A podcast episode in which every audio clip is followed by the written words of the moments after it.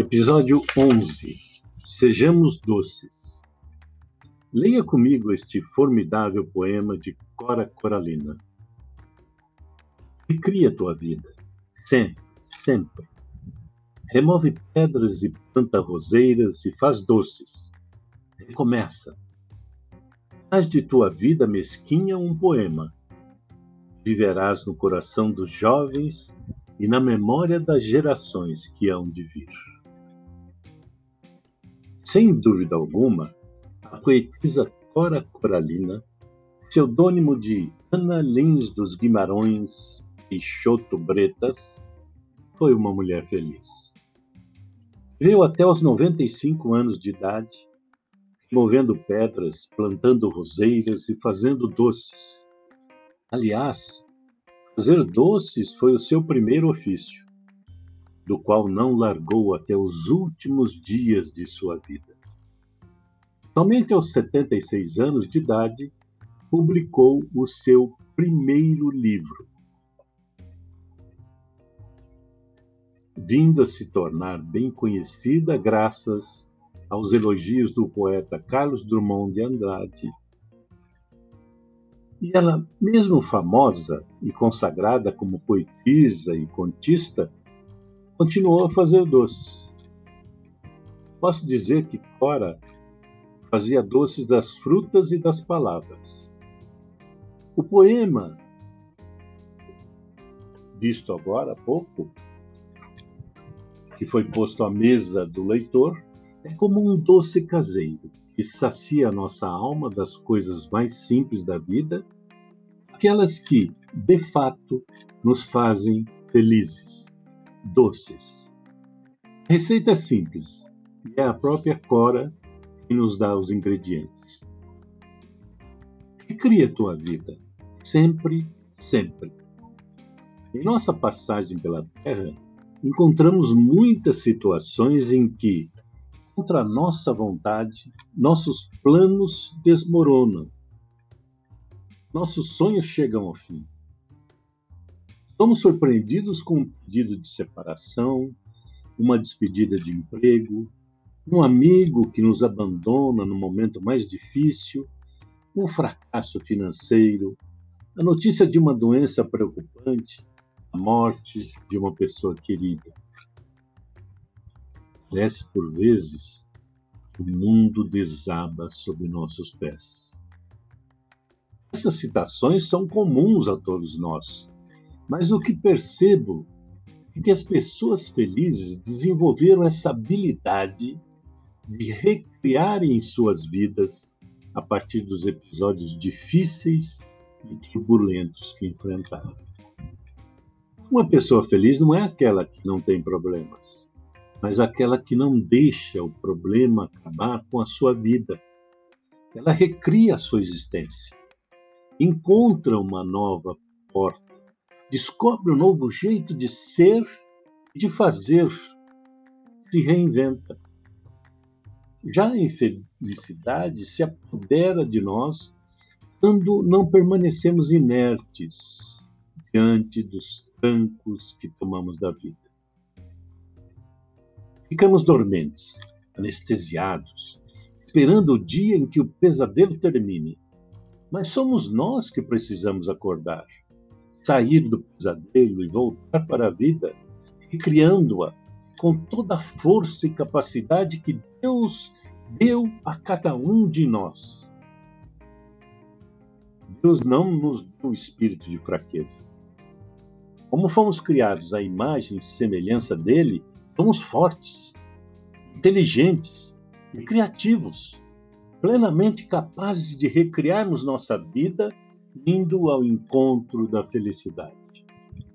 Na receita de Cora, tem um ingrediente que não pode faltar em nossa vida: recomeçar. Não nascemos prontos. Ninguém nasce sabendo tudo e fazendo tudo perfeito. Somos aprendizes da vida.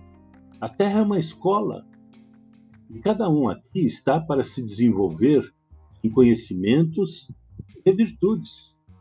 Esse aprendizado é um processo, isto é, vai sendo feito em etapas. degrau a degrau. Ninguém consegue, num só salto, atingir o topo da escada. Os doces da cora coralina ficavam horas e horas no fogão a lenha, cozendo. Continue mexendo o seu tacho. Não pare, não. Se você parar, o doce queima. A doença se agrava, a relação esfria, entusiasmo se perde, a oportunidade desaparece e a felicidade fica mais longe. Comece sempre que preciso. Mexa-se, movimente-se, recrie-se. Esse é um grande segredo das pessoas felizes. Remove pedras e planta roseiras e faz doces.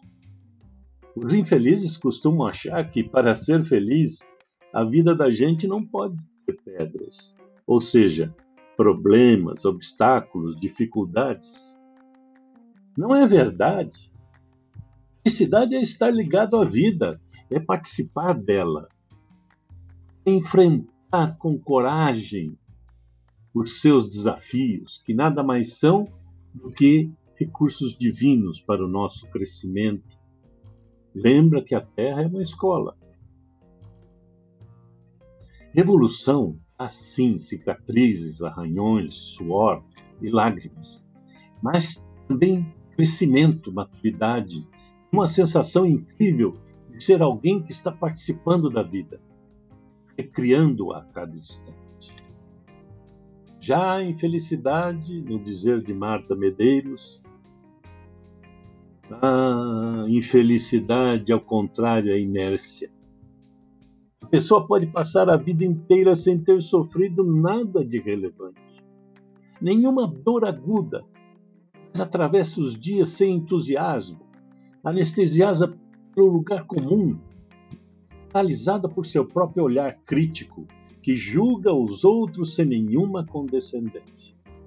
Para ela, todos são fracos, desajustados ou incompetentes, e não sobra afetividade nem para si mesma, se está sozinha ou acompanhada, tanto faz. Se lá fora o sol brilha ou se chove, tanto faz. Se há expectativa de uma festa ou iminência de uma indiada, uma coisa indesejada, tanto faz. Mova suas pernas. Se não puder removê-las, contorne-as. Isso o fará feliz. Se alguém nos ofender, perdoemos. Se alguém nos faz agressivo, sejamos cientistas. Se alguma porta se fechar, guardemos a certeza que uma porta melhor irá se abrir. Com tudo e com todos, sejamos doces. Não melados, mas doces. Ela dizia com os doces ela fez amigos e fregueses. Se formos pessoas agradáveis, afetuosas, generosas, e prestativas, jamais nos faltará o apoio divino nas horas amargas.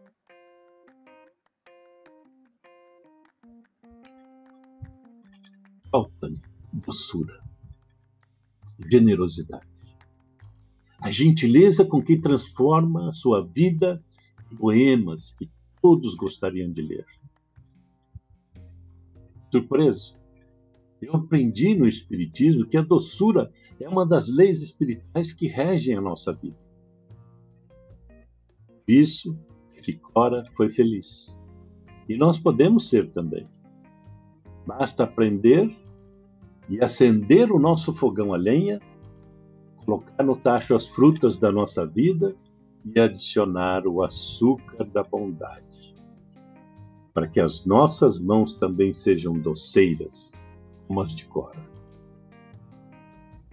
Minhas mãos, doceiras, jamais ociosas, fecundas, imensas e ocupadas, mas laboriosas, abertas sempre para dar, ajudar, unir e abençoar.